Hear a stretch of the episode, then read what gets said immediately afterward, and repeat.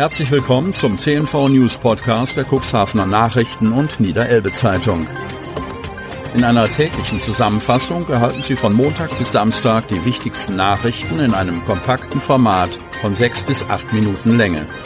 Am Mikrofon Dieter Büge. Sonnabend, 13. Mai 2023.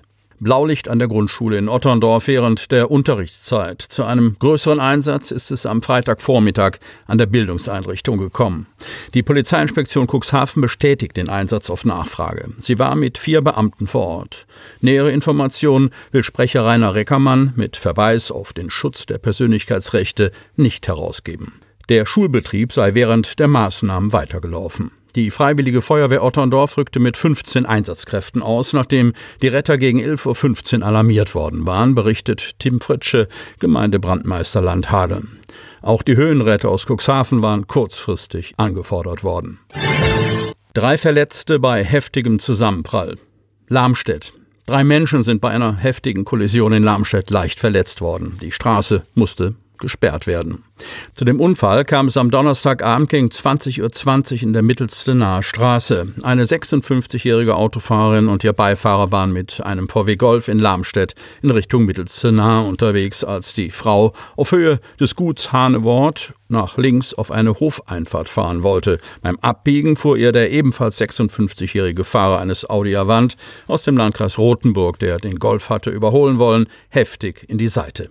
Der Audi wurde laut Polizei gegen einen Straßenbaum geschleudert. Beide Fahrzeuge kamen anschließend auf dem Grünstreifen zum Stehen. Ersthelfer waren umgehend zur Stelle und betreuten die drei Insassen bis zum Eintreffen der Rettungskräfte. Die Fahrerin und der Fahrer wurden nach Angaben der Polizei leicht verletzt, der Beifahrer wurde schwer verletzt. Demnach entstand ein geschätzter Schaden von etwa 8000 Euro. Die Feuerwehr richtete eine Vollsperrung der Fahrbahn ein, sammelte Trümmerteile zusammen und sicherte den Brandschutz. An den beiden Fahrzeugen entstand hoher Sachschaden. Nach der Unfallaufnahme und der Bergung der Unfallfahrzeuge wurde die Straße nach einer Stunde wieder freigegeben. Vor Ort waren zwei Rettungswagen der DRK Rettungswache Hemmoor, ein Notarzt, die Polizei Hemmoor und die Feuerwehr Lamstedt. Holländers, der Wingst holt mit seinem Dobermann WM Bronze. Bastian de Reyck ist Niederländer. Sein Dobermann Slash stammt auch aus Holland und beide vertraten die Farben Deutschlands in der Slowakei bei der Weltmeisterschaft mit deutlichem Erfolg. Das in der Wings lebende Team kehrt jetzt mit dem dritten Platz, Medaille und Pokal zurück. Mit offiziellem Namen heißt der schlanke Dobermann Hermanus aus the Two Roses.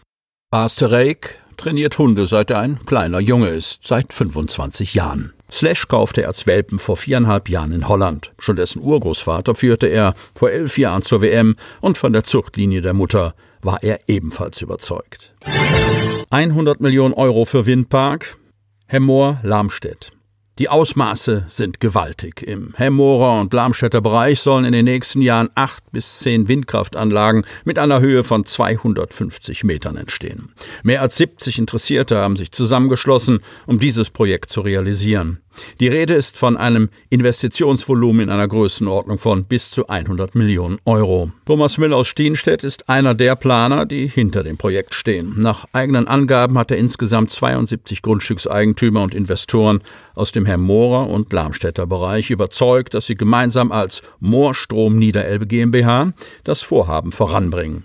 Da sind wir aber noch am Anfang, so Müller. Nach seinen Angaben handelt es sich um einen Bereich, über den bereits 2017 bei der Aufstellung des regionalen Raumordnungsprogramms des Landkreises gesprochen, aber der letzten Endes nicht berücksichtigt worden sei. Das kann und sollte sich nach Müllers Vorstellung ändern.